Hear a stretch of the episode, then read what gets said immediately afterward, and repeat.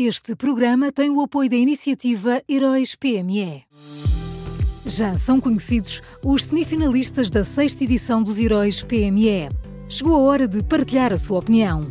Vote já na sua história favorita em heróispme.pt e ajude a selecionar os finalistas de cada categoria.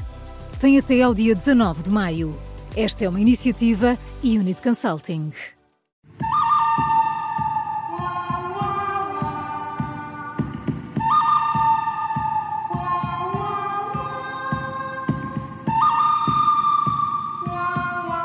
Está na hora do bom, o mau e o vilão das manhãs 360 a qualquer hora, em podcast e sempre com o Miguel Pinheiro. Bom dia, Miguel. Boa semana. Bom dia. Bom, dia. dia. Quem é o bom desta segunda-feira, Miguel? O, o, bom desta segunda são a Procuradora, a Procuradora-Geral da República e o Presidente do Tribunal Constitucional. Uh, segundo o público, o primeiro mecanismo de verificação de candidatos a governantes uh, que foi proposto por António Costa funcionava assim. Uh, o Primeiro-Ministro enviava os nomes dos candidatos a governantes ao Presidente da República e depois Marcelo enviava-os ao Presidente do Tribunal Constitucional e ele perguntava à Procuradora-Geral da República e à Autoridade Tributária se havia algum problema com aquelas pessoas.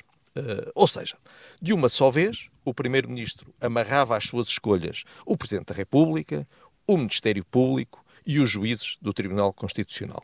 Portanto, todos os poderes que devem fiscalizar o governo passavam a ser cúmplices do Primeiro-Ministro uh, nestas escolhas, portanto, era tudo escolhas do sistema, o sistema é que escolhia estas pessoas.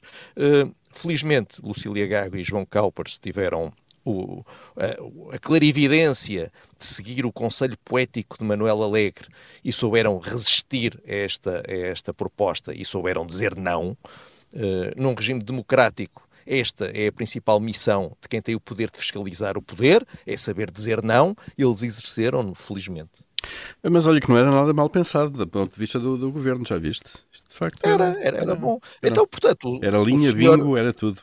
O senhor ministro tem o ok do Ministério Público e depois a seguir o Ministério Público ia investigar o senhor ministro. Então isso não fazia sentido nenhum, não é? Isto aqui estava toda a gente toda a gente de acordo com isto. Como é, que, como é, que, isto passou pela cabeça do Primeiro-Ministro? Pois, essa é a grande questão. Atenção, Paulo, Marcelo Rebelo de Sousa foi perguntar à, à Procuradora-Geral da República e ao Presidente do Tribunal Constitucional se estavam de acordo. Para o, para o Presidente da República isto também estava tudo muito bem. Se eles tivessem dito que sim, força, vamos a isto. Isto é tudo muito perigoso. Ah, está tudo cabeça perdida. vamos ao mal então.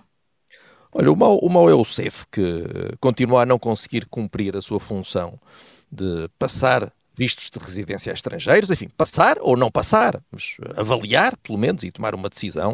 Uh, há milhares e milhares de pessoas que têm a sua vida congelada porque os balcões e os telefones do Serviço de Estrangeiros e Fronteiras uh, não conseguem fazer o seu trabalho com eficácia, estavam a mandar isto tudo para, calções, para, para, balcões e para telefones, todos nós sabemos como é que são os telefones da função pública.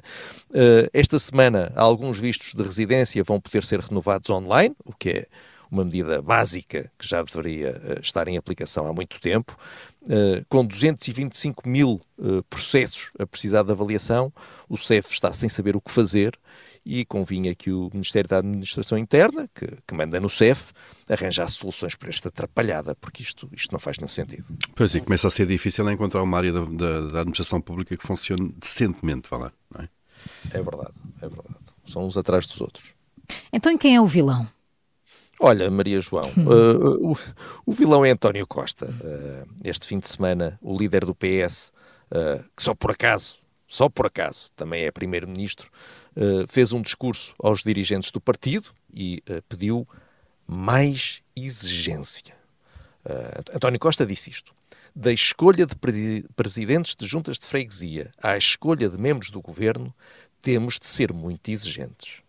Muito mais exigentes. Porque temos 50 anos de história e um património que temos de honrar e respeitar. Isto foi o que disse uh, António Costa. E esta frase é especialmente interessante porque uh, o primeiro-ministro e líder do PS pede ao partido que faça aquilo que ele próprio uh, não fez. porque é bom que nunca nos esqueçamos disto. António Costa escolheu para ser seu secretário de Estado adjunto, portanto, o seu braço direito no governo, escolheu o autarca do PS, Miguel Alves, que o próprio António Costa sabia que era arguído em dois processos por causa da sua atuação como Presidente de Câmara. Uh, e eu uh, gostava de saber, uh, se fosse hoje, António Costa repetiria o convite ou já percebeu que tomou uma decisão eticamente reprovável? Gostava, olha, gostava de ouvir a resposta. Vamos então ao resumo. O bom desta segunda-feira é a Procuradora-Geral da República e o Presidente do Tribunal Constitucional, o Mau Eusef, e o vilão de hoje, António Costa, foram estas as escolhas do Miguel Pinheiro na Rádio Observador e que também pode ouvir, já sabe, a qualquer hora em podcast.